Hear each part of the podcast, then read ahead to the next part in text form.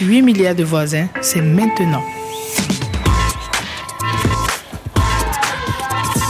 8 milliards de voisins avec Laurence Garcia. Bonjour et bienvenue à vous les voisins et les voisines. On dit souvent qu'il ne faut pas oublier l'enfant qu'on a été. L'enfant qui dit presque toujours la vérité, qui s'émerveille de tout, qui ignore encore ce que veulent dire ces mots bizarres d'adultes comme rentabilité, racisme, violence ou autorité. Bon, l'image est peut-être un petit peu idéalisée, je vous l'avoue. Mais si on écoutait un peu plus la parole des enfants, qu'ont-ils à nous enseigner, nous les adultes qui avons soi-disant la réponse à tout? Comment peuvent-ils nous aider à grandir, à réviser nos certitudes et à progresser dans notre rapport à l'autre et au temps. On en parle avec vous qui nous, nous écoutez, bien sûr, et nos invités. Euh, bonjour Sophie Marinopoulos. Bonjour. Vous êtes psychanalyste spécialiste de l'enfance, autrice du livre Ce que les enfants nous enseignent. C'est aux éditions Les liens qui libèrent. Vous l'écrivez d'emblée. Les enfants ont été mes enseignants. Vous-même, maman de quatre enfants, quatre autres petits-enfants. Ça fait beaucoup d'enseignants à la maison, non? Ah oui, oui, oui. J'ai beaucoup de richesses autour de moi. Oui, oui. Donc vous êtes un petit peu la, mère élève avec plein de profs à la maison alors. Oui, oui, mais il est vrai que mes petits-enfants m'apprennent énormément de choses. Oui, oui, quand je les regarde, je me dis, mais oui, ils voient là où je ne vois pas toujours. Ah, ah bah vous nous raconterez tout ça. Avec euh, nous, bien sûr, Alain Serre, bonjour. Bonjour. Auteur, éditeur, fondateur de la belle maison d'édition Rue du Monde qui publie des, des livres jeunesse, des livres pour donner les clés du monde, des livres pour mieux faire grandir les enfants aussi. Hein. Oui, et en même temps, les parents qui les lisent avec eux, parce que partager un livre, il n'y a rien de plus merveilleux. Pour écouter la parole de l'enfant et lui dire ce qu'on a à lui dire aussi. Donc euh, on grandit ensemble autour des livres. C'est ça, on grandit tous ensemble. Euh, dans une quinzaine de minutes, on retrouvera le monde des enfants. Bah, tiens, enfin, vous les écoutez aussi de notre reporter euh, Charlie Dupio. Des élèves de CM2 nous donneront leur vision de la transmission et notamment de, bah, voilà, de ce qu'ils apprennent à leurs propres parents. Et vous, bien sûr, qui nous écoutez, les parents ou les grands-parents, qu'est-ce que vous apprennent les plus jeunes? On attend bien sûr vos témoignages au 33 7 64 45 51 41. 8 milliards de voisins. C'est vraiment quelque chose qui crée la proximité. C'est être ouvert euh, à la rencontre de l'autre sans aucun a priori. C'est un village mondial, donc on est tous des voisins. Même si géographiquement on est effectivement dispersés, on existe ensemble. Je commence par vous, Sophie Marinopoulos, dans votre essai qui est aussi un, plaidoyer, hein, il faut le dire. Vous nous alertez tous sur la crise relationnelle euh, que nous vivons, aussi bien entre adultes, entre parents, enfants. Qu'est-ce que vous entendez par crise relationnelle? Oui, j'observe, alors là c'est en tant que soignante, que nous avons fait des choix euh, difficiles pour nos enfants, mais aussi pour leurs parents. C'est-à-dire qu'on a tendance à prendre soin de nos corps, la santé physique est tout à fait euh, prise en charge et relativement correctement prise en charge, mais tout ce qui fait nos vies, tout ce qui nous rend vivants, qui est la relation, qui nous définit. On ne, un bébé tout seul, ça n'existe pas, il a besoin d'un autre, il a besoin de rentrer en altérité, il est dépendant. Et il chérit d'ailleurs le bébé, la relation eh bien toute cette dimension relationnelle, elle est escamotée par notre modernité, ce qui fait qu'on se retrouve dans, en tous les cas chez nous, dans notre pays, en France, nous sommes mm. dans un pays d'opulence, on pourrait dire ça comme ça, et pour autant il y a une malnutrition, une malnutrition relationnelle. Donc vous voyez, j'utilise un mot fort, une malnutrition culturelle, puisque nous sommes une culture de lien qui est en train de sévir et qui nous amène sur un certain nombre de mots, M-A-U-X, dont les, la violence fait partie et qui m'inquiète particulièrement pour la santé de notre société, la santé de nos enfants et de leurs parents. Alors vous qui êtes attentif aux mots, forcément à l'insert, c'est votre travail, hein, auteur, éditeur. Cette crise relationnelle, vous, vous la ressentez aussi euh, en tant qu'éditeur ou tout, simplement en tant que citoyen? Oui, ben je crois que les valeurs de l'enfance, mmh. on les perd un peu de vue. Or, si on s'y attelait davantage, c'est toute la société qui en bénéficierait. Et là, je crois qu'il y a. C'est quoi les valeurs de l'enfance pour vous alors? Les valeurs de l'enfance, c'est euh, mettre les pieds dans le plat, euh, oser bouger, oser euh, renverser la boîte de Lego pour construire un rêve autrement. C'est aussi pointer du doigt, dénoncer, pousser un coup de gueule. Les enfants sont capables de ça tant qu'on les autorise encore, parce qu'en grandissant, avant d'être apprivoisé alors, on ferme un peu les fenêtres, oui, tout à fait. Et euh, je crois vraiment, euh, bon, le, un des premiers livres, le premier livre d'ailleurs des éditions Rue du Monde, c'était le grand livre des droits de l'enfant. Et je crois vraiment que si on, on prend la, toute la dimension de l'enfance à partir de ses droits, c'est toute la société qui ne peut qu'embellir. Mmh. Hein euh, mettre, penser une ville à la hauteur de l'enfance, ça fait tellement de bien à tout le monde aux plus âgés, ou à ceux qui sont handicapés, euh, à ceux qui courent trop vite pour les faire ralentir un petit peu. Donc euh, il y a une, grande écoute à avoir auprès de l'enfant pour en tirer des conclusions. Alors parfois, c'est pas une parole évidente mm. euh, qui jaillit toute seule. Il faut aller la chercher, la provoquer. On en parlera sûrement. Les livres, les ateliers d'écriture, des biais pour faire s'exprimer l'enfant, la peinture, etc. Et euh, soyons vigilants. C'est pas forcément pour leur apprendre quelque chose qu'on travaille ainsi avec les enfants, mais c'est pour puiser quelque chose dont la société peut avoir besoin. C'est tout à fait la démarche que vous faites aussi. C'est absolument hein. essentiel. Et merci Alain de, de le rappeler. C'est-à-dire que l'objectif, c'est de nourrir nos enfants, c'est de les éveiller, c'est pas de les stimuler euh, pour qu'ils soient toujours plus performants, toujours plus efficaces, mais il est bien question en effet euh, de les enrichir et d'enrichir leur vie intérieure pour qu'ils soient des citoyens équilibrés, capables de vivre avec les autres et d'en prendre soin. Et c'est vrai que les éditeurs, enfin ceux qui se sont qui s'occupent de l'enfant, ceux qui écrivent pour l'enfance. Mm. C'est des pacificateurs et surtout, ils, ont, ils prennent soin de notre société parce qu'ils disent, ils viennent répondre à l'appétence des enfants. Ils leur offrent des récits. Les enfants vivent de récits. Ils, nous vivons de récits. C'est l'imaginaire, c'est l'émerveillement, c'est l'esthétique. Parce que l'esthétique, c'est être touché par l'autre. Mmh. C'est ce qui nous construit aussi d'une manière empathique. Donc il y a, derrière l'histoire racontée, qui plus est, va être racontée avec un adulte quand l'enfant est tout petit. Et donc c'est déjà une culture du ralentissement. Donc c'est déjà une manière de refuser cette modernité qui va trop vite pour l'enfant. On est dépassé par le temps. On dit souvent on n'a pas le temps d'eux, on ne prend plus le temps. Or justement, euh, la, relation avec l'enfant, c'est l'écoute et c'est le temps du temps. Et hein, c'est-à-dire la cadence d'aujourd'hui a attaqué tous les rythmes de la vie. Le rythme de naître, le rythme de grandir, le rythme de devenir parent, d'aller au travail, de vieillir, le rythme du vivre ensemble. Hein. Mm. Donc c'est ce qu'il faut. Il faut lutter contre ça. Et la culture et les arts, hein, l'art qui vient raconter des histoires, qu'elles soient musicales, qu'elles soient écrites, qu'elles soient théâtralisées, qu'elles soient dansées, c'est une nourriture dont, qui, participe à ce ralentissement. Donc forcément, le ralentissement, prendre le temps du temps, euh, là pour le coup, la lecture à l'insert en tant qu'éditeur, c'est le temps de l'imaginaire, justement, face aux écrans maltraitants. Hein. c'est ce que vous racontez dans votre livre aussi, les écrans maltraitants, disons les écrans, c'est des parents maltraitants. Ben, les, écrans, ils, captent nos enfants. Et je dis toujours, l'écran n'est pas un parent comme les autres. Parce qu'un parent, c'est celui qui sait être là, et qui sait aussi s'éloigner, c'est-à-dire laisser l'espace du grandir. L'écran, c'est l'opposé. Il veut tout le temps être là. Il veut nourrir en permanence, en continu. Il rend nos enfants addicts, avec des addictions multiples, qui les immobilisent et donc qui les empêchent de penser. L'écran, contrairement à ce qu'on dit, n'apprend pas aux enfants. Il donne de l'information, il donne pas de la connaissance. La connaissance, ça passe par l'expérience de soi, ce qui est très très mmh. très différent. La littérature jeunesse, en l'occurrence, a dû euh, résister hein, face à ce tout écran maltraitant euh, à Oui, et je peux vous dire que c'est euh, bon, il y a un peu un paradoxe. Il y a, il se publie en France notamment euh, plus de livres pour la jeunesse qui ça n'est jamais publié. Euh, euh, c'est très impressionnant, plus de 15 000 nouveautés chaque année autour de l'enfance. Et c'est complexe d'ailleurs de faire vivre nos livres dans cette foule de livres. Mais on, sent que c'est de plus en plus difficile en fait. De plus en plus difficile, notamment de proposer des, des livres originaux, créatifs, qui demandent un effort, qui, qui mènent à, la rencontre avec des hein, artistes. un, effort. Hein, oui, euh, un, effort pour beaucoup d'adultes, par exemple, afin qu'ils perçoivent l'intérêt d'un livre. Et s'ils n'ont pas été euh, initiés, j'ai envie de dire, éduqués, invités à, à rencontrer ces livres, dans des bibliothèques, à l'école, etc., ils sont un peu désemparés parfois. Mm. Or, c'est là où on se régale à discuter avec un enfant. La distance qu'il y a entre un texte et une image dans un bel album. Il y a, on a beaucoup de choses à se dire, d'hypothèses à émettre. Et c'est là que naît euh, cette imagination, je dirais plutôt cette imagination, Hmm. hein, parce que euh, on, on peut faire, on peut fabriquer avec ce qu'il y a dans un livre sa propre vie, toute sa propre vie. Mm. On peut parler de tout à partir d'un tout petit livre, même d'une petite comptine.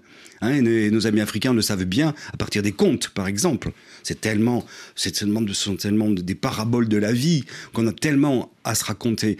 Donc je crois beaucoup à- au livre et permettez-moi de pointer un peu du doigt euh, des pratiques qui dépassent celles de l'écran, qui sont très en, en vogue aujourd'hui chez nous, celle du podcast. Oui. On propose des centaines et des centaines De de, livres podcasts. audio, etc., qui Je marchent, euh, pointerai du doigt aucune radio nationale, mais on, is- on nous inonde, on supprime des émissions qui parlent du livre jeunesse Eh oui. et on, on remplace des centaines et des centaines de podcasts par des centaines de, de podcasts que qui sont format- un, un- un moyen facile de brancher euh, l'enfant sur, euh, ben, sur lui-même face à une histoire. Ça a sûrement son intérêt, son avantage. Mais attention, il faut Euh, penser aux livres, on a bien mais, compris. Mais, mais, mais tout l'imaginaire des images Mm. disparaît à ce moment-là et alerte. Et le relationnel. Et le relationnel. Et le relationnel. Bien On, par- on évidemment. parlera tout à l'heure plutôt de l'é- de l'éducation et de l'école, euh, mais euh, ce que vous dites aussi, euh, Sophie Marinopoulos, euh, euh, l'importance de ce lien euh, relationnel, notamment avec les plus jeunes, demande du temps et ça commence bah, dès la naissance, hein, à, à la crèche en fait, hein, et ça passe par le jeu. Sauf que voilà, euh, nous dans nos structures d'accueil ici en France, c'est un peu compliqué, les personnels sont souvent débordés, il y a beaucoup d'effectifs. Et euh, bah, les, les, les, plus petits euh, sont privés de faire jeu, en fait. Sont, euh, comment ça se passe hein? Oui, c'est-à-dire que euh, dès, dès, mais, dès la naissance, les bébés savent jouer. Le premier jeu d'un bébé, c'est il joue avec sa bouche. C'est son tapis d'éveil. Il y a tout dans la bouche. Il y a du dur, il y a du mou, il y a du liquide, il y a, il y a, il y a du strié, il y a tout. Donc il, il s'amuse énormément avec sa bouche et après il va continuer au fur et à mesure qu'il prend de la motricité et il va continuer à se raconter ses propres histoires. Donc l'enfant, il est acteur de, ce, de ces activités ludiques et on a pris pour habitude de vouloir l'occuper et de vouloir lui faire faire. Et donc le jeu libre, le jeu qui lui permet de comprendre le monde et de se construire sa vie intérieure, c'est sa vie psychique, son équilibre, est en train de disparaître. Et ça, ça m'inquiète. Je vais vous donner un exemple assez simple qui est par exemple l'apparition-disparition. Un bébé humain, il va pouvoir devenir autonome s'il a, il est certain que quand celui qu'il aime disparaît, existe toujours. Et qu'il revient. va lui manquer, ça. mais qu'il ne l'a pas perdu. Oui. L'apparition-disparition est une construction absolument essentielle. L'enfant joue à ça avec le... Il jette un objet, il attend qu'on lui ramène, il Mm. joue à ça avec cacher-coucou, il joue à ça avec le cache-cache. Et tout ce qui crée pour les enfants ont parfaitement compris ce que c'était que l'apparition-disparition. Et dans les comptines, vous en parliez tout à l'heure, Alain Serre, dans les comptines, mais au théâtre, en musique, il y a toujours, en musique, il y a le refrain qui apparaît Ouais, et qui va disparaître et qui va revenir, etc. Et ça nous nourrit, nous aussi adultes. On a gardé ça en nous. Donc, vous voyez, ces, ces jeux fonda- Mm. fondateurs, finalement, de nos êtres, euh, on doit les préserver. C'est-à-dire, on doit véritablement être attentif à ne pas priver nos enfants de leur enfance. Alors, d'une manière provocatrice, je dis, nous voulons des enfants, mais nous ne voulons pas d'enfance. Ça fait trop de bruit, ça bouge trop, ça nous on dérange. veut des enfants, mais on ne veut pas d'enfants, c'est-à-dire. On ne veut pas d'enfance parce que l'enfance, c'est il y a de la vulnérabilité. Nous sommes passés dans une société qui ne supporte pas la vulnérabilité. Or, nous nous construisons sur la vulnérabilité et c'est ce qui nous rend profondément humains. Donc, la vulnérabilité, elle est essentielle. Hmm. On n'en veut pas. On ne veut pas que ça bouge. Et je fais exprès de dire ça bouge. Euh, regardez quand une famille rentre dans le train avec des enfants. Mais elle n'a pas le choix non plus, parce qu'il y a forcément tout de suite les regards qui sont braqués en disant Oh là là, je c'est vais les bien ranger. la ouais. société n'aime pas l'enfance de nos enfants. C'est pas les parents, c'est la société. Ils veulent pas qu'ils bougent. Il faut pas qu'ils fassent du bruit. Donc on passe notre temps à leur dire chut. Alors que le sonore, hein, c'est absolument essentiel. Allez, on continue à parler euh, du jeu euh, de l'enfant, la liberté du temps d'écoute auprès des enfants. On se retrouve dans quelques instants sur RFI après le Camerounais euh, Blik Bassi et ce titre Bissaï.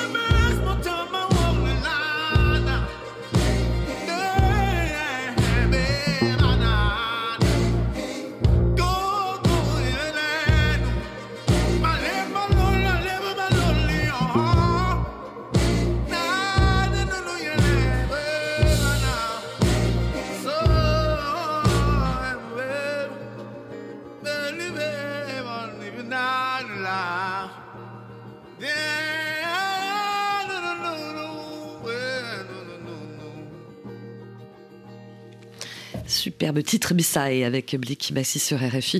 Dans 8 milliards de voisins et de voisines, qu'est-ce que les enfants euh, ont à nous apprendre? Nous, les adultes, on inverse les rôles aujourd'hui. On en cause avec nos invités, la psychanalyste Sophie Marinopoulos, autrice du livre Ce que les enfants nous enseignent aux éditions Les Liens qui libèrent, et Alain Serre, éditeur fondateur des éditions Rue du Monde. Bah justement, moi, je vous propose d'écouter la parole des enfants.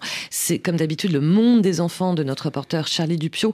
Ils sont six autour de son micro. Ils ont entre 10 et 12 ans.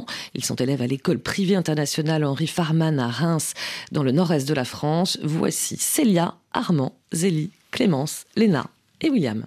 RFI. Le monde des enfants. On discute entre nous, entre enfants. Moi, la transmission avec mes parents, je vais leur apprendre, surtout à mon père, à faire à manger. Ici, rien faire, à part des pâtes. Et qu'est-ce que tu lui apprends euh, à cuisiner? Euh, Je lui apprends à faire des gâteaux. La dernière fois, je lui ai appris à bien faire une quiche, euh, les grammages, tout ça. Et toi, qui t'avais transmis ces recettes Bah moi, c'est ma maman et j'ai plein de livres de recettes. Avec ma grand-mère, on adore faire de la cuisine, du coup, bah je connais plein de recettes. Moi, ma mère, euh, elle aime pas trop les maths, elle a jamais vraiment réussi et je lui apprends souvent des nouvelles notions en maths qu'on apprend à l'école. Et j'y comprends rien et elle non plus, donc c'est un peu dur. Mais comment tu fais pour lui apprendre alors? Bah, je lui raconte un peu ce que j'ai compris dans les maths et elle me dit Ah bon, on fait comme ça? Qu'est-ce que c'est la dernière notion que tu as vue avec elle? Euh, Le produit en croix. Elle le connaissait pas, elle savait pas le faire. Je lui ai appris. Bah moi, ma mère, elle est complètement nulle en sport. Du coup, moi, tous les jours, je lui apprends sur le foot. Tous les jours. Elle comprend rien au foot, le n'importe quoi avec le foot. Elle doit en avoir marre à la fin. Bah oui, mais elle aime bien quand je lui explique. Parce que presque tous les jours, c'est elle qui m'explique le français, les maths et les sciences en anglais. Si c'est elle qui nous apprend tout le temps, c'est pas rigolo. Ah, c'est sûr que c'est pas rigolo. Hein. C'est pas vraiment rigolo quand il y a que les parents qui nous apprennent quelque chose et que nous, on sait rien faire. On peut rien leur apprendre et eux, ils nous apprennent tout le temps des choses. On peut pas leur rendre l'appareil. Je me sens en infériorité quand on m'apprend toujours des choses et que j'ai rien à apprendre aux autres. Je trouve que c'est plus marrant d'apprendre aux parents euh, ce qu'ils savent pas encore. Moi, mon objectif, c'est d'apprendre la cuisine à ma grand-mère parce qu'elle fait toujours plein de choses en même temps. Et du coup, par exemple, quand elle nous fait un barbecue, après, on, on veut manger nos saucisses. Ah bah mince, elles sont cramées. Oh bah zut, il faut refaire un barbecue.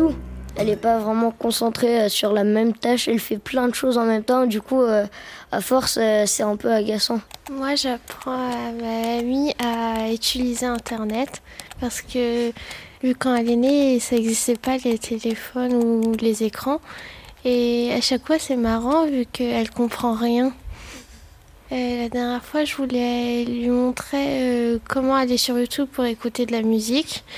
Et j'ai montré, ensuite elle a essayé, sauf qu'elle a tout bloqué. Pas de chance.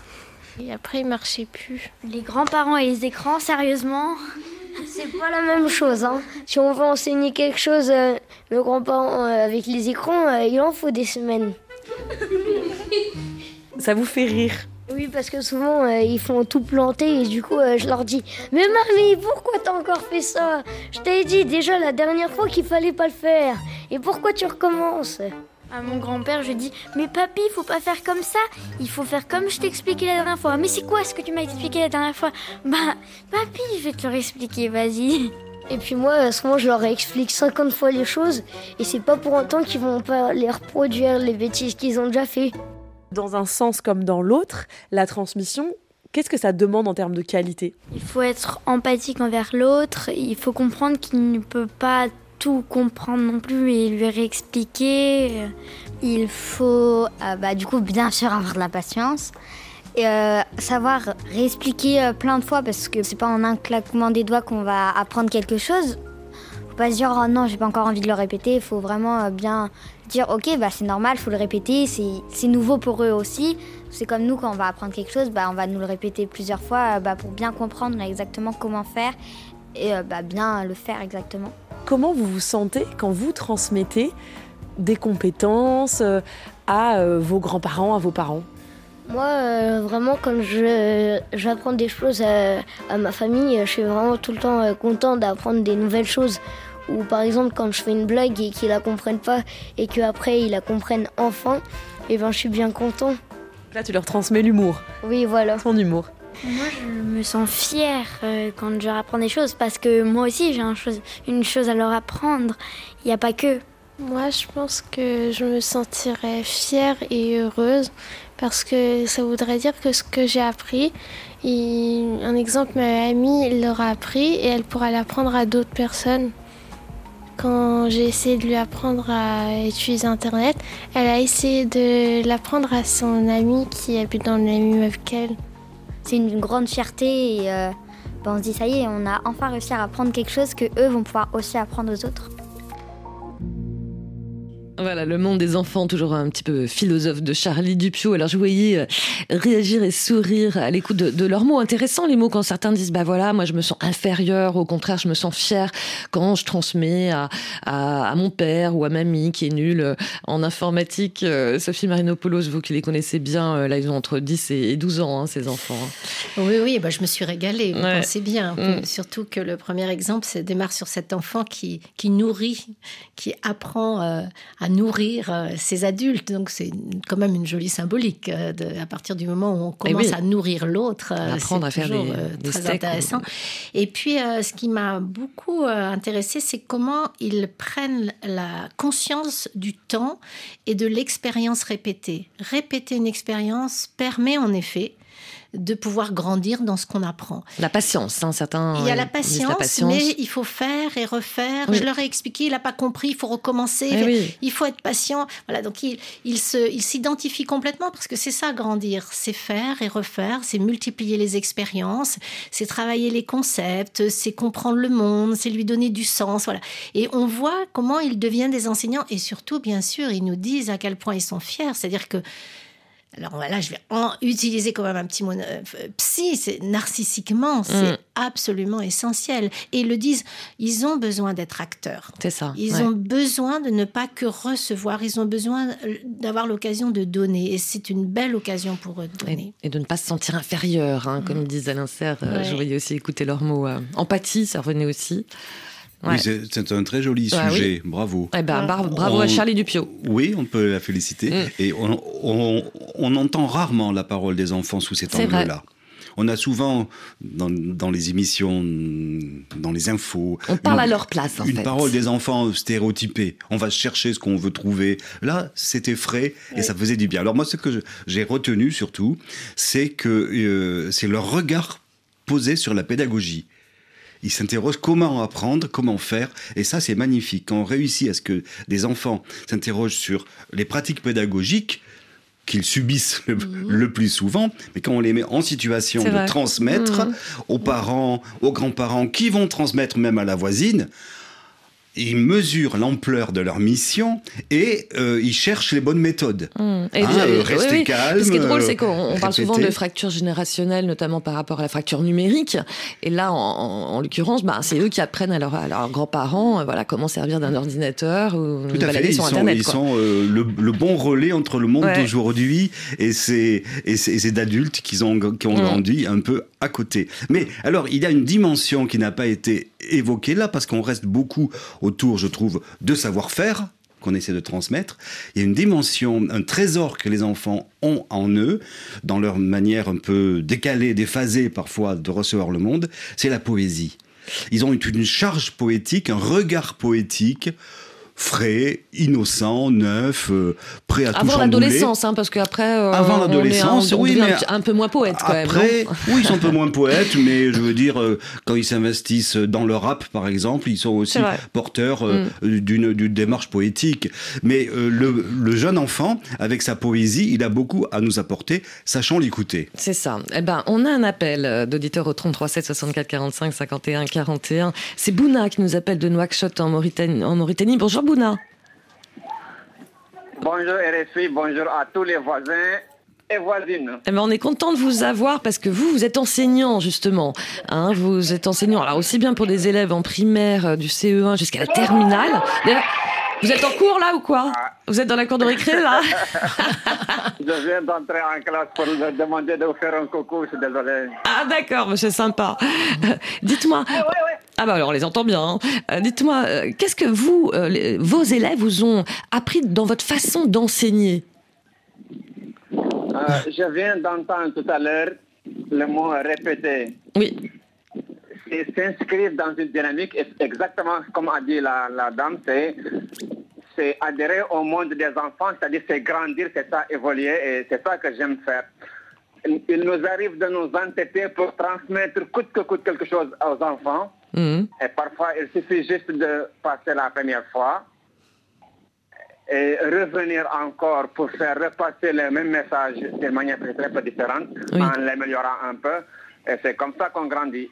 Et surtout, moi, je fais intervenir plus l'émotion que la raison. Plus l'émotion que la raison. Oui. Mais comment vous faites alors concrètement D'écouter les enfants, d'écouter leurs émotions et de faire passer un... Parce que les enfants, ils aiment jouer. Mais souvent, on peut faire passer un cours à travers un jeu. Et par exemple... Dès que je dis nous allons jouer à quelque chose, tout le monde me prête attention. Ouais.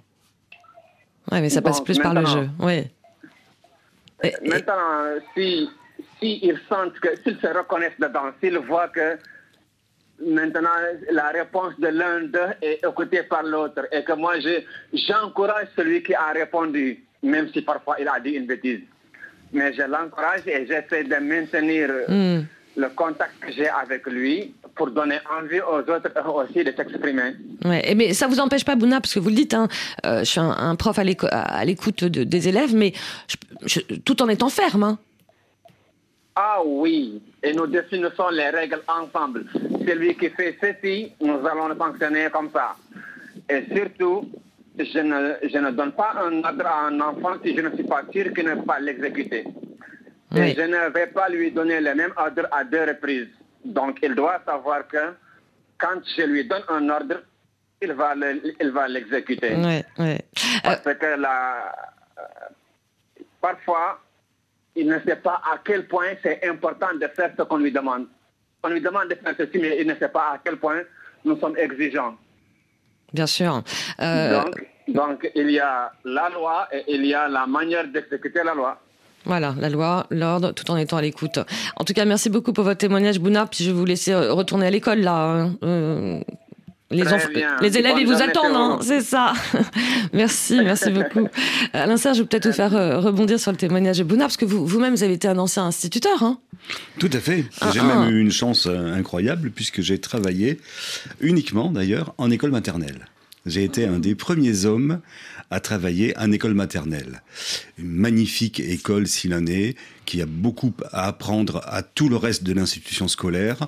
Alors une, école maternelle qui est souvent remise en cause aujourd'hui euh, dans, dans, ses capacités à faire s'épanouir l'enfant, mais euh, il se passe à l'école maternelle un certain nombre de choses extrêmement importantes euh, sur le terrain de la pédagogie par exemple, ne pas faire tous ensemble la même chose. Mmh. Travailler en mini-groupe, avoir le temps le matin de discuter ensemble du bol de chocolat qu'on euh, a renversé. De, c'est ce que disait notre auditeur tout à l'heure, c'est intéressant, c'est de jouer et d'apprendre aussi par les émotions euh, oui, aussi. Oui, j'ai bien aimé qu'il amène ce mot émotion. Mm. Hein, euh, il a parlé du jeu aussi, et le jeu des émotions. Voilà, et on peut les faire s'exprimer dans le cadre d'échanges collectifs à l'école. Parfois, on, tombe un peu dans une caricature de l'école qui étouffe un peu l'enfant. Moi, je suis un grand défenseur de l'école maternelle française, euh, qui et il faut se battre pour pour la maintenir, pour euh, sa force euh, attribuée à l'expression artistique, à l'individu euh, et si tout le système scolaire jusqu'à l'université prenait acte de ce qui se passe de positif à l'école maternelle, ça nous ferait, ça ferait du bien à tous les enfants et à tous les âges. Individu ne veut euh, pas dire individualisme, hein, l'individu dans le collectif. Hein, exactement, c'est ça. Parce que mm. l'école, on apprend à vivre ensemble mm. à, l'école. Il y a des règles du jeu à respecter ensemble. Autant faire en sorte qu'elle laisse la place à l'individu. Et c'est le grand chantier de l'école maternelle. Et on revient aux règles du jeu, encore une fois, du collectif, mais aussi de l'individu euh, enfant, hein, Sophie Marino également dans les écoles. Hein. Oui, oui, tout à fait. Mm. Les, règles du jeu où chacun va chercher sa place, trouver sa place, sa place face à l'autre. Euh, c'est aussi l'occasion de savoir qui on est dans un groupe. Donc, bien sûr, c'est très, très intéressant pour les enfants. Mais ce que j'ai beaucoup aimé dans ce qu'a dit euh, Bouna, c'est comment il va passer par l'expression émotionnelle avec les enfants pour qu'ils puissent acquérir de nouvelles connaissances et, le jeu en fait partie. Et vous savez que quand vous permettez à vos enfants d'aller dans un parc jouer, grimper sur, euh, sur des jeux, eh bien vous lui faites faire de la géométrie. Il en fait sans le savoir, c'est-à-dire qu'il va mesurer euh, l'espace qu'il y a entre son corps et lever la main pour attraper peut-être une barre au-dessus pour aller plus haut. Et tout ça, ça lui permet de comprendre ce qui est grand, ce qui est petit, ce qui est loin, ce qui est rapproché, etc. Mmh. Et il fait des mathématiques sans le savoir, il fait de la géométrie, et c'est parce qu'il l'a beaucoup fait avec son corps qu'il peut ensuite le, faire d'une manière abstraite. Notre problématique aujourd'hui, c'est qu'on veut tout rationaliser, c'est-à-dire qu'on veut apprendre à un enfant, par exemple, ce que c'est un chat, et on va lui dessiner le chat, on va lui dire ça c'est un chat. Et on ne l'amène pas à approcher le chat, lui, il va l'approcher à sa manière. D'ailleurs, mm. il va peut-être montrer tout ce qui bouge, ça va peut-être être un chat au départ. Et puis petit à petit, il va se mettre à différencier les choses, de même que lui va devenir distinct, il va s'apercevoir qu'il n'est pas le même que son copain, ses émotions sont différentes, etc. C'est des leçons de vie, ce que vous disiez à l'école maternelle, il y a ces leçons de vie. Après, moi, je mets un petit bémol par rapport à l'école maternelle, puisque je, je trouve que dans nos écoles maternelles, nos enfants ne bougent pas assez, ils sont trop statiques. Or, le, la pensée, elle est corporel, ça commence par le corps. Et c'est vrai que c'est là où... Alors, Sauf que pas évident quand on a une classe euh, avec 30 euh, gamins, euh, que tout le monde bouge. Mais c'est à nous à nous adapter aux enfants et pas aux enfants à mm. nous adapter à notre problématique. Donc c'est là où on aurait des choses encore à réfléchir pour trouver un juste, une juste distance avec les enfants. Une troisième voie. Oui, mais il y a des mouvements qui ont lieu quand même d'évolution en ce sens. Je pense à, l'école du dehors, aller faire la classe à l'extérieur. l'école maternelle est quand même l'école du, mouvement qu'on perd ensuite, hein, pour faire un peu l'école du sport. C'est encore une autre affaire, l'école du sport. Et euh, effectivement, euh, ce qui est décisif, c'est que il faut jamais perdre de vue cette expérience du tâtonnement expérimental, c'est le cas de le Mm. dire, euh, toucher, manipuler. J'adore quand, quand dans votre livre, vous dites que des- enfants vont finir par connaître du bois que euh, les plaques de leur capla et pas la réalité du Nous, morceau de bois qu'on jette dans la rivière. hein. On en parlera ça d'ailleurs tout à l'heure, mais on a un autre appel de Mamadou. Bah, on est toujours à Nouakchott d'ailleurs, en Mauritanie. Euh, bonjour euh, Mahamadou. Bonjour, Euh, merci. 8 milliards d'amis. Merci. C'est Mahamadou, depuis Nouakchott. Voilà. mais, euh, qui, se, qui se reconnaît comme euh, cotonois. Très bien. Alors vous êtes papa, vous, vous Oui. avez trois filles hein, de 15 ans, 13 ans, 12 ans. Qu'est-ce que vous apprenez d'elles? Qu'est-ce qu'elles vous apprennent, euh, vos filles? Euh, J'apprends beaucoup de choses avec mes filles. Oui. Ne serait-ce que les recettes de cuisine, Ah. certains jeux de société, certaines inventions qu'elles ont apprises depuis l'école. D'accord. Pas mal de choses sur la vie des artistes, dont je suis un peu débranché en ce moment. Sur la vie Donc, des stars et tout ça. Coucou à mes filles depuis Cotonou, Zainabou, Yeba, Oumou et Oumou. Ah bah, voilà, Oumou, elles sont trois. c'est Voilà. adorable. Sinon, actuellement, je suis en Afrique. Je, crois savoir que elle vous aide aussi pour tout ce qui est internet, téléphone portable et tout et tout, non? Bon, Hein là, pour, euh, pour certaines techniques, telles que la capture et certaines manipulations, elles m'aident. Voilà, ils sont très futés, ils sont en avance. Donc le Voilà. papa, le papa, il redevient élève alors? Oui, dans certains cas, le papa devient élève, j'apprends, je me remets à leur niveau et je ne le regrette pas. Bah, en tout cas, on le sent très bien. Et pour terminer, il y a des sujets, il y a des sujets plus intimes, des sujets tabous que vous n'évoquez pas forcément avec vos filles? Bon, vu notre religion et notre coutume, il y a des limites. Il y a Bah oui. certains sujets qu'on peut aborder, mais il y a d'autres que je mets en frein. Oui, forcément. Ouais. Mais de manière quand même très compréhensible, pas brutale. D'accord. Donc pas brutal, ça veut dire que vous les écoutez quand même, même si, Ah oui. même si vous pouvez peut-être ressentir un décalage générationnel ou pas. Ouais, je comprends. Bah, en tout cas, merci beaucoup, Mahamadou, pour votre euh, C'est moi témoignage. qui vous remercie. Merci. J'ai dit un grand coucou à l'école New Bambinos de Cotonou, à son directeur Maître Jean. J'espère qu'il se porte bien. Et ben voilà, bah écoutez, le message sera passé par les ondes. Merci beaucoup. Euh, Dites-moi, dans votre livre, Sophie euh, Marinopoulos, avant de prendre tout à l'heure un, autre euh, auditeur, vous faites un parallèle entre la crise climatique et la crise relationnelle dans votre essai. Pourquoi? Oui, mais parce que c'est les, les- mêmes questions euh, de lien et d'interdépendance euh, qui est au cœur de, de nos préoccupations, à la fois pour l'enfance et à la fois pour notre environnement. Ce que les enfants savent bien, hein, c'est-à-dire qu'ils savent que pour pouvoir vivre en, en paix avec son environnement, pour pouvoir le, en prendre soin et le respecter, il faut le connaître. C'est la même chose pour que nos enfants aillent bien, il faut qu'on les connaisse. Justement, c'est- cette perte d'observation et de l'enfance et de nos environnements qui m'amène à faire ce, ce parallèle, mais je vais encore plus loin. Je pense que nous allons. C'est pas la crise climatique qui va nous achever, c'est cette crise relationnelle. les mots sont, sont forts. Les, hein. les mots sont forts, c'est-à-dire qu'on se perd de ce vue, on ne se connaît plus, on évite euh, l'étranger pour euh, son Mm. voisin, et on a peur les uns des autres, on construit des systèmes sécuritaires parce qu'on est tellement peu en sécurité à l'intérieur de nous-mêmes qu'on appelle à la technique à nous mettre en sécurité, les caméras, les, les- grands murs, etc. Et ça, c'est vraiment des questions centrales pour nous tous. Là encore, c'est comment est-ce que nous pouvons faire pour prendre soin et de notre espèce si particulière, Mm. nous les humains, mais aussi du, de l'environnement dans lequel nous vivons, ce que font très bien les enfants amérindiens. Et c'est Oui, pour parce ça que, vous commencé commencez mon votre livre livre avec eux.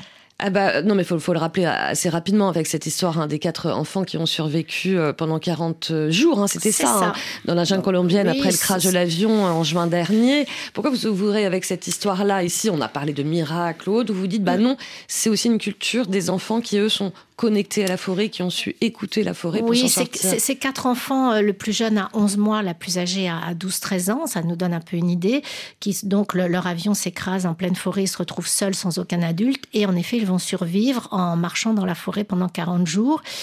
Et c'est la parole du peuple amérindien qui m'a marqué, qui s'est opposé à la parole occidentale, qui disait ce sont des enfants miraculés, c'est un miracle. Ils ont dit ce ne sont, ce n'est pas un miracle. Mm. Nos enfants sont éduqués dans la forêt, ils sont la forêt, ils savent lire la forêt culturellement, ils lisent les traces sur le sol, ils écoutent les nuages, ils écoutent le vent, le vent leur parle, la rivière leur parle, ils savent où aller pêcher, etc. Et j'ai trouvé ça absolument passionnant et ça nous permet, c'est aussi un enseignement de se dire, alors nous, nos enfants Est-ce qu'ils savent lire leur environnement? Ça, c'est une vraie question. Et d'ailleurs, on les retrouve aussi dans, avant de donner la parole à une auditrice. Euh, Alain Serre, vous, euh, voilà, vos livres euh, sont connectés bien avant qu'on parle de l'urgence climatique à l'écologie, à hauteur d'enfants. Depuis bien longtemps. Hein. Tout à mm. fait, oui, oui, oui. C'est un peu le béaba de l'enfance que de toucher le monde autour de soi, que de l'apprendre à lever les yeux pour regarder l'horizon. Euh, on prépare un magnifique livre là pour le prochain printemps des poètes avec Jean-Pierre Siméon et Laurent Corvesier pour les images qui s'appelle Regarde longtemps la terre. Mm. C'est une somme de phrases très brèves qui résonnent longuement en nous. Vous voyez cette idée de résonance du poème. Euh, il faut que l'enfant ressentent cette idée de résonance. L'arbre résonne en lui. Cherche pourquoi il résonne en toi. Cherchons ensemble. Moi, je te dis pourquoi je trouve que ça résonne en moi. Donc, il y a, je crois, comme des cercles concentriques à développer autour des éléments autour de la nature, autour de ce qu'on se dit. Il faut que l'enfant apprenne à penser comme cela plutôt que dans des arborescences. Mmh. Hein c'est le cas de le dire à propos des arbres. Oh. Hein. On a un dernier appel d'une auditrice, c'est Anna à Dakar, euh, au Sénégal. Bonjour Anna. Bonjour. Alors vous, vous avez un fils de, 6 ans, hein. vous êtes euh, maman euh, célibataire, éducatrice, et vous nous avez confié que bah, grâce à votre fils, il vous montre une autre forme d'éducation, ce qui est pas forcément celle que vous aviez reçue de vos propres parents. En quoi ça, en quoi ça a changé Racontez-nous. D'accord, bonjour les voisines. Bonjour. donc euh, oui, j'ai un fils de 6 ans, donc euh, il m'apprend euh, l'autonomie, c'est-à-dire la liberté d'expression que mes parents ne m'ont pas permis de, de, faire. Donc j'apprends aussi de lui certaines choses, comme la dernière fois, il m'avait, euh, bon, je sais pas, j'étais ignorante qui, qui savait beaucoup de choses sur son corps. Il me citait les, les, les, parties de son corps. Il y a certains qu'il a trouvés, il y a d'autres qu'il n'a pas trouvés. Ah oui, à 6 ans. Euh, à 6 ans, oui. oui. La communication entre lui et moi, ça, ça passe. Donc, euh, s'il a quelque chose à l'école, qu'on lui a fait des, a fait des choses où il, a, il, entend des nouvelles paroles ou des, des, paroles qu'il n'a jamais entendues à la maison, et qu'il entend, il vient me dire que oui, maman, aujourd'hui, tel m'a dit tel mot, tel m'a dit tel mot. Mais comme des fois, c'est par Olof, c'est en Olof plutôt, il ne parvient pas à, bien euh, prononcer le mot, et moi, je connais. Mais je ne répète pas le mot, si c'est un gros mot. Je lui, je lui dis juste oh, c'est pas grave, c'est juste un gros mot. Donc, pardon, mais toi ne fais pas ça, toi ne dis pas telle chose. Donc voilà, j'apprends de lui des choses que j'ai pas pu euh, avoir. Apprendre de, votre, de vos propres parents, quoi, avec plus de liberté euh, de ton ou autre. Merci beaucoup, Anna, pour votre témoignage du côté de, Dakar. Euh, belle journée au Sénégal. On, arrive à la fin de, cette émission, il nous reste de trois minutes. C'est intéressant, là aussi, ce, ce témoignage où quelque part, l'éducation, la contre-éducation de génération en génération, vous voulez peut-être euh, rebondir à l'insert ah, C'est une magnifique parole, celle de mm. cette maman, qui euh, a la liberté de prendre une distance par rapport à ce qu'elle a reçu comme éducation pour tenter d'en donner une autre à son enfant en l'écoutant et en, essayant de chercher qu'est-ce qu'il cherche comme éducation. C'est très important. Et euh, j'ai pensé à euh, une, petite phrase du grand poète argentin euh, Juan Relman qui dit J'ai trois patries, la vie, l'enfance, la langue. Waouh, très beau. C'est très fort. Et mm. avec ces trois mots-là, on a un peu au cœur de nos mm. échanges ce matin euh, quelques pistes. Quelques pistes. Mm. Aller vers la vie, oser y aller. Euh, placer l'enfant au cœur bah, de la patrie, dit-il. Et la langue comme euh, euh, fleuve véhicule de tous ces bateaux-là. Voilà, et pour terminer, vous, vous-même en trois mots, parce qu'on arrive vraiment à la fin, il faut se réveiller. C'est ce que vous nous dites aussi dans votre essai. Il est temps de se réveiller un petit peu là quand même. Il est temps de se réveiller, de mettre l'enfance de nos enfants au cœur de nos réflexions, de nos réflexions politique. Aussi. Et ça s'appelle Ce que les enfants nous enseignent, c'est passionnant. Signé Sophie euh, Marinopoulos, c'est au Lien qui libère. Euh, j'en signale, euh, j'en profite pour signaler l'apparition d'un très beau bouquin à l'insert aux éditions Rue du Monde, Misak Manouchian, l'enfant de l'affiche rouge, avec aussi des beaux dessins. ça, compte aussi ça. Hein, Une peinture de Rancor Vézier, oui, pour saluer un résistant immigré qui rentre au Panthéon dans une semaine. Voilà. Ah. Comme quoi, tous les sujets sont à hauteur d'enfants, on peut tout évoquer avec eux, il n'y a pas de sujet interdit. Sujet... Et on doit le faire. Et on doit le faire, sujet Pour pas euh, laisser revenir la bête immonde. Ben voilà, ça sera le mot de la fin. Merci beaucoup Alain Serre d'avoir été avec nous. Merci beaucoup Sophie Marinopoulos. On se quitte doucement euh, sur RFI avec euh, Kodinga et Annie et euh, Congo sur RFI.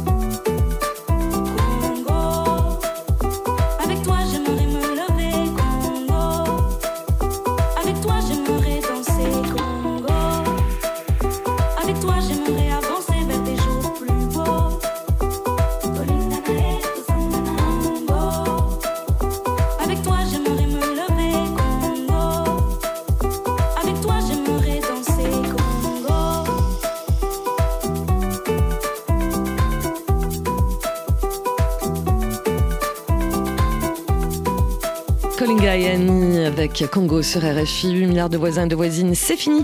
Merci à toute l'équipe, David Brockway, Valentine Lemaire, Delphine Cachin et Tom Malky. Demain, on se retrouve bien sûr à la même heure. On parlera des échecs qu'on a tous connus dans la vie, que ce soit en amour, au travail ou dans le sport. En quoi le fait d'échouer, de rater, de se planter, euh, c'est aussi une manière de rebondir et de réussir. Bref, comment valoriser euh, ces échecs et ne plus avoir peur pour avancer. D'ailleurs, racontez-nous vos expériences d'échecs, hein, petites ou, ou grandes, comment vous les avez vécues ou dépassées. Euh, vous nous laissez vos témoignages au 33 7 64 45 51 41. Belle journée à l'écoute de RFI.